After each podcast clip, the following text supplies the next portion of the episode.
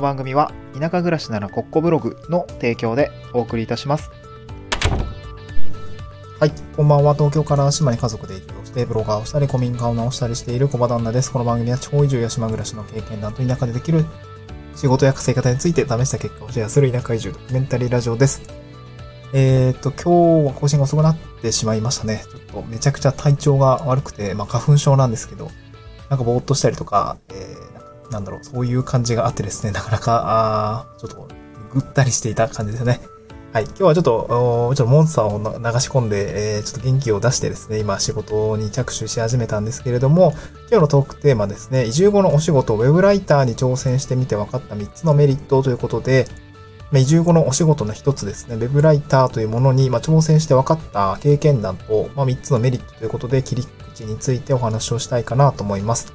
はい。先に一三つ言っておくとですね、一つは文章を書くいろはが学べる。二つ目が側近性がある。すぐお金になるっていうことですね。で、三つ目は書いてるテーマに詳しくなるということで、まあもうすでによく出る、よくある、なんていうんですかね、えー、内容にはなっているかなと思うんですけれども、改めて自分のがやってみた経験ですね。こちらについてお話をしたいなと思います。で、一つ目が文章を書くいろはが学べるですね。はい。これは、えっと、法人さんがやってる今、ウェブメディアにですね、あの、挑戦をしてみたんですけれども、えっと、何がもらえるかっていうとですね、その応募した後どうなるのかっていうと、まあ、依頼されて、今回 SEO 記事ですかね。こういうキーワードで記事を書いてくださいっていうところで、あの、キーワードを渡されるんですけれども、それと一緒にですね、ライター向けの執筆マニュアルみたいなのがもらえます。で、こういう感じで、えこういうところを見て、こう、こう、こういうポイントをついて書いてくださいっていうようなマニュアルがもらえます。で、まあ僕ずっとブログも、勝手に、勝手にっていうかブログを個人で運用してたんですけど、なんか誰かからこう、文章の書き方を学ぶって機会って確かになくて、もう4年間ぐらいブログ運用してたんですけど、確かになくて、まあ自分で調べるしかないんですけど、書き方が合ってるのかとか、文章を書くポイント構成だったりとか、文章の書き方ですよね。そもそもの書き方が、えー合っているのかというか、まあ、どういう意図で書いていて、どういう狙いがあるのかっていうところをフィードバックする、いただける機会ってまあないので、なんか、まあ、よく言われてますけれども、なんか、ブログをやりながらウェブライターもやると、まあ、勉強ができて、えー文章術が学べて、みたいなところがあるので、ぜひやるといいですよっていう話はたくさんあると思うんですけれども、いや、なんか本当にそうだなと思っていて、このライターさん向けの執筆マニュアルがもらえる、このウェブライターという職業は、え非常に学びがあるなっていうところを感じましたね。うん。だからお金をもらいながらこう勉強できるような状況になるっていうところが本当にこう実現できる。まあ、うん、まあ夢はすごいチンプラ、あの、夢、あの言葉はすごいチンプなんですけど、夢のような、え状態になるのかなというふうに感じましたね。うん。自分の書いた、あと、自分の書いた文章にもフィードバックがもらえるので、えっ、と、ここはこう、こう、こういう、今回はこういう意図があった方がいいと思うので、ここはこういう言い回しにしてくださいとか、ここはここのポイントついてくださいみたいなところを、なんだろう、他人に見てもらうことで自分の文章の癖とかね、えー、なんだろう、足りないところとかっていうのが、まあ、浮き彫りになってくるので、そういうフィードバックがもらえると、なんかそこ、あ、なんか文章を勉強しているみたいな気になりますね。うん。で、まあ、どれもこうブログだけ書いていってはですね、得られない体験でなんか良かったなというところがありますね。この文章を書くいろはが学べるっていうところは、こうウェブライターに挑戦して良かったなと思うことでございました。二つ目が側近性があるですね。すぐお金になるよということですね。うん。まあ、ブログはすぐにはお金にならないですね。なかなかこう、文章を書いて、えアクセスが集まって、まあ、そこにこう、まあ、広告みたいのを貼って、えーそこから制約につながらないとっていう形で、まあ、すぐブログで稼げるっていうことにはなりませんが、ウェブライターは、まあ、基本的には1文字いくらとか、まあ、1記事いくらみたいな単価が設定されているので、やっぱり書いた分お金になりますね。うん。まあ、書いた分報われると言ってもそうかもしれないです。ブログはもしかしたら報われない可能性もあるので、うん。まあ、同じ文章を書くと言ってもお金になる構造ってのが全然違いますっていうことですね。うん。で、ウェブライターに僕も2000、今年です、2022年に挑戦をし始めたんですけども、なんかそれまでは、なんか結構自信がすごくなくって、なんかブログずっと書いてて、うーん、なんだろう、これでうまくいくんだろうかとか、なんだろうな。あと、そう僕は、そう、あと2年、3年か、まあ今年含めてですけど、あと2、3年で、うーんと、無職予備軍になっちゃうので、これやまあ、無職予備軍なのか。今、無職、あの、今、そうそうあちょっと業務委託が切れちゃうので、えー次の仕事、まあ、自分の事業を作っていかないといけないかなと思ってるんですけど、そう、だからちょっと自信がないのと焦りがあったんですけど、ウェブライターに挑戦してみたら、やっぱ自分で少しお金を稼ぐことができたっていう経験が、まあ小さな成功体験みたいなのができるようになったので、やっぱウェブライター、この側近性があるっていうところはポイントかなと思いますね。うん。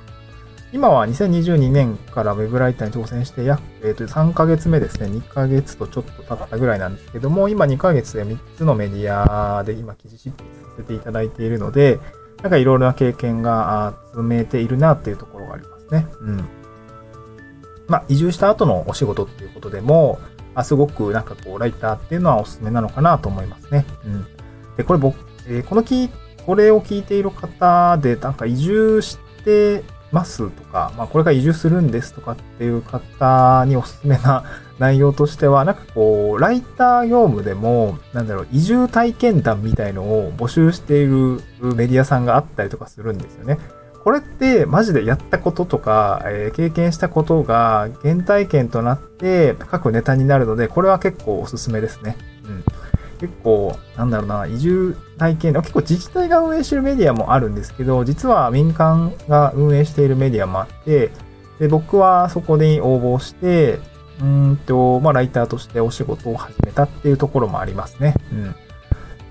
そうですね。相場感とかは、ここはあんまり言わない方がいいのかもしれないですね。ごめんなさい。まあ、それなりの単価で、あの、クラウドワークスとか、ライランサーズとかより単価は全然高い金額で直契約をしてお金をいただいているっていうような形になるので、ここはすごくおすすめの、まあ、この移住というね、移住したい人が移住した後の仕事にするには、まあ、ライターとして移住の体験談とか、なんかそういう、まあ、移住に関わるお話のネタで、えー、ご飯を食べるっていうのは、まあ、まあ、まあ、ちょっとどこまで本数とかあれなんですけど、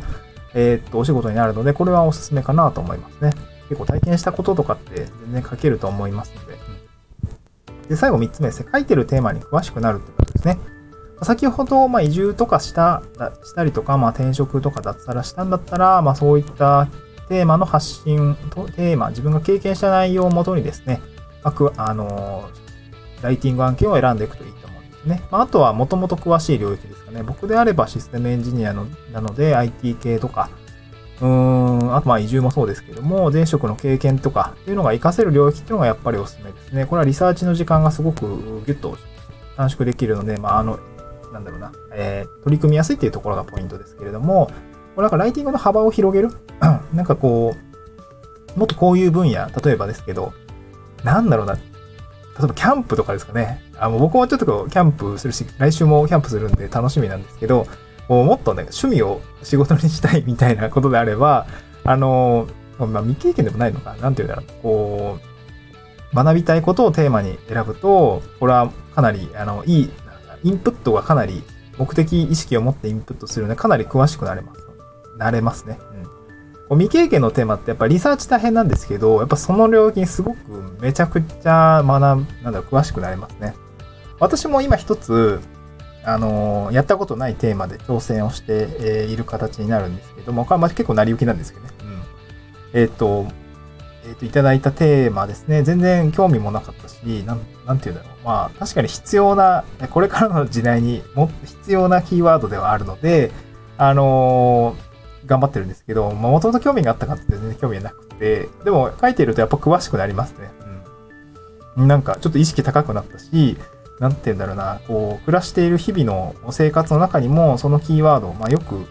なんだっけ、これカラーバス効果じゃなくて、カクテルパーティー効果でもなくて、あん、なんだっけ その、自分が知ってることが、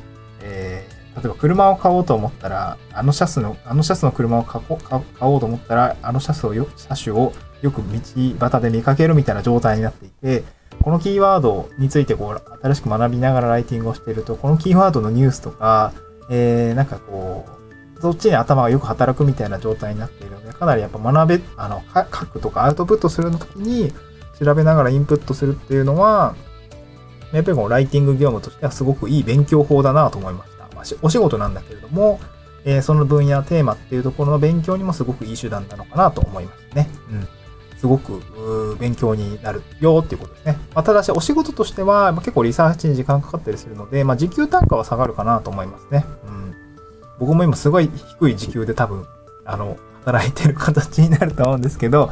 あの、初心あの初心者ライターとしてはまあしょうがないところかなと思いますね。これからスキルアップというか、えー、やっていく必要があるかなと思うんですけども、手始めとしてはこのライターという業務ですね。えー、今日3つメリットがあるとお話をしました。1つ目が文章を書くいろはが学べるっていうこと。2つ目が側近性がある、すぐお金になるよっていうことですね。そして最後3つ目が書いているテーマに詳しくなるということで、僕はこういいいい勉強、いい勉強の手段ということに位置づけております。すごくいい勉強方法ですね。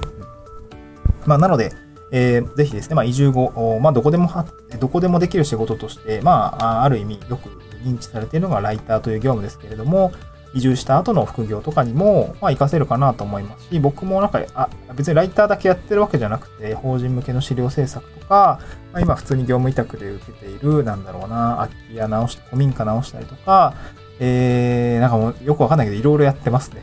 いろいろやってるんですけど、まあ、その合間を縫って、このライティング業務っていうのは副業としてできますので、あぜひいかがですかっていうことですね。うん。で今日合わせて、あの、スタンド F の概要欄にノートの、あの台本のですね、ノート記事を貼り付けております。をですね、合わせて読みたいということで、ブログを始めたら仕事が取れて稼げるようになった3つの理由ということで記事を貼り付けております。えっと、僕がウェブライターを始めたのも、まあ、ある意味で文章は書いていたんですね。ブログ、自分のブログに文章は書いていたので、比較的ハードルが低かったですね。うん。文章を書くこと自体は割と慣れていたし、まあ、正しい書き方ができていたかと言われると別にそんなことはなかったんですけど、あの文章を書く、慣れていたプレップ法を使うとかっていうのは比較的こう慣れていたので、すっとこうウェブライターに入っていきました。またね、プレッシャーがあると思います。僕もそうだったんですけど、お金をもらって他人様に、他人様にの、えっ、と、なんていうんですかね、えー、記事を書くっていうのは非常にハードルが高かったんですけど、まあ、でもブログをやっているとですね、比較的文章を書くということ自体はですね、ハードルが下がりますので、まずはここからやってみるといいかなと思いますね。ワードプレスの入稿とか、あの、使い方っていうところも、やっぱり、なんでしょう、ある種、ハードルになったりもするので、これを自分でやっておくとすごく、まあ、単価も上がりやすいし、